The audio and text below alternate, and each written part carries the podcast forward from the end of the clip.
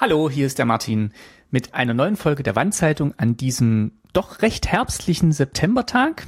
Ich habe wieder ein paar Sachen rausgesucht, die mit dem Thema DDR zu tun haben und würde sagen, da fangen wir doch gleich mal an mit der ersten. Das ist eine Ausstellung in Gießen, die nächste Woche am 17. September, das ist dann der Mittwoch, eröffnet wird. Und zwar heißt die Ausstellung Grenzfahrt endlich drüben und beschäftigt sich mit dem äh, mit der Notaufnahmestelle für Flüchtlinge aus der sowjetischen Besatzungszone beziehungsweise der DDR. Und das ist eben genau dieses Lager beziehungsweise dieses Aufnahmelager, in dem wir auch angekommen sind, als wir 1989 äh, durch unsere Ausreise in den Westen gekommen sind. Und da gibt's jetzt eben in Gießen selbst eine Ausstellung über die Geschichte dieses Lagers. Die ist geöffnet äh, Dienstag, Mittwoch, Freitag, Samstag, Sonntag von 13 bis 18 Uhr am Donnerstag von 14 bis 19 Uhr. Am Montag hat sie, wie so viele Museen, auch geschlossen. Und die reist jetzt eben mehrere Wochen durch Gießen selbst. Die Eröffnung ist am Bahnhofsgebäude und dann geht's eben sechs Wochen quer durch die Stadt und da macht die Sta äh, Ausstellung an verschiedenen Stationen Halt. Ich würde mich freuen, wenn der ein oder andere vielleicht da mal vorbeischauen würde, vielleicht auch mal ähm, berichtet, wie es dort war. Vielleicht gibt es auch noch den ein oder anderen Bericht selbst jetzt im, im Netz zu finden. Ich werde es auf jeden Fall verfolgen, weil es klingt dann doch interessant und ist ja auch ein Stück eigene Geschichte. So, als nächstes gibt es nochmal eine Ausstellung, die nennt sich Frauen für den Frieden. Das ist eine Plakatausstellung, äh, die unterstützt wird durch die äh, Havemann-Gesellschaft. Und zwar beschäftigt die sich mit äh, Frauen, die in den 80er Jahren eine Protestbewegung gegen die zunehmende Militarisierung aller Lebensbereiche in der DDR gegründet haben. Das geht dann auch so in Richtung Friedensbewegung, äh, Umweltschutzbewegung und eben allgemein äh, ein vorsichtiges Opponieren gegen die SED-Diktatur. Das Ganze ist eine Plakatausstellung und diese Plakate kann man sich aber auch im Web selbst angucken auf der Webseite der Havemann Gesellschaft und ich verlinke das einfach mal. Das heißt, für alle, die, die äh, keine Gelegenheit haben, sich die Ausstellung live anzugucken, können sich zumindest die Inhalte dort mal klicken. Das sind äh, ja mehrere Plakate zu verschiedenen äh, Themenbereichen dieser Oppositionsbewegung und äh, schaut doch einfach mal rein. Das sind die Frauen für den Frieden. Als nächstes habe ich gefunden äh, ein paar O-Töne. Ich hoffe, die sind jetzt auch noch online, wenn ich das hier verlinke. Und zwar hat da ein Reporter des äh, vom Bayerischen Rundfunk 1986 und 87 junge Schweriner zu ihrem Alltag in der DDR befragt. Das ist jetzt bisschen ohne Kontext hier abgelegt auf den Seiten des NDR. Aber nichtsdestotrotz spannend zuzuhören, wie die jungen Leute da auf die DDR, ihr Leben, ihre Zukunftsperspektiven, den Westen, vielleicht auch die Angst vor einem weiteren Krieg dort geschildert haben.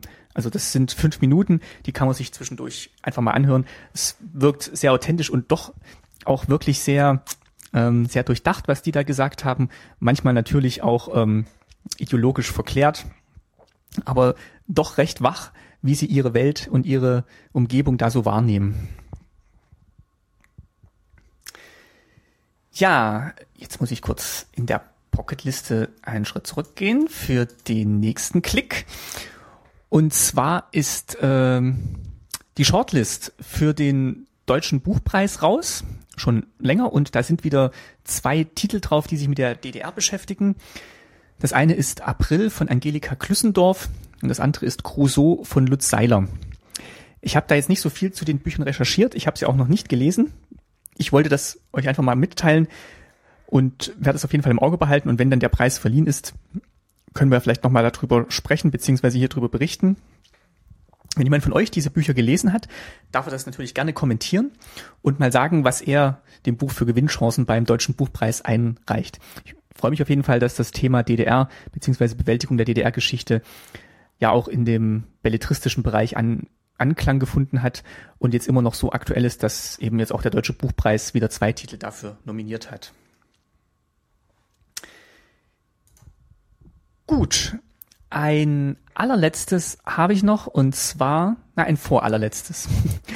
Und zwar war ja die Woche der 11. September und bei dem Datum denken natürlich alle sofort an die Einsturz beziehungsweise die Terrorangriffe und dann die Einstürze des World Trade Centers. Aber in der Nacht zum zum 11. September ist auch 1989 etwas ja, Schönes passiert.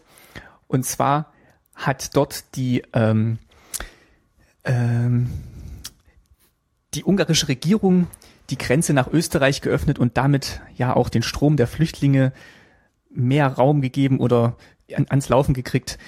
Das war eben in diesen spannenden Tagen im Herbst 1989 und das war ein weiterer ja, Stein, der aus der Mauer geschlagen wurde im wahrsten Sinne.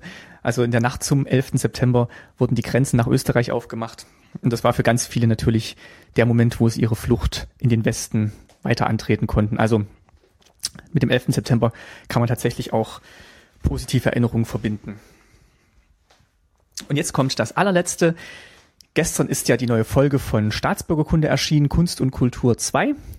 Darin war meine Oma zu Gast. Es gibt auch schon erste Reaktionen bei Twitter auf diese Folge. Also offensichtlich hat es euch ganz gut gefallen, dass wir ja da drei Generationen vom Mikro waren. Äh, meine Oma, mein Vater und ich. Also uns hat auch ganz viel Spaß gemacht und ich überlege, ob meine Oma nicht mal öfter mit dazu nehmen, weil die natürlich auch nochmal aus einer ganz anderen Perspektive berichten kann. Und aus einer ganz anderen Zeit vor allem, als wir das könnten. Ja, das war's mit dem Wochenrückblick für diese Woche. Wenn ihr Tipps habt, die in der Wandzeitung Platz finden würden oder Kommentare zu den Tipps von dieser Woche, dann äh, schickt mir die gerne oder schreibt's in die Kommentare. Ich versuche das jetzt wirklich regelmäßig zu machen und halt die Augen offen nach spannenden Sachen. Wünsche euch jetzt aber erstmal eine schöne Woche. Danke fürs Zuhören. Bis bald. Euer Martin.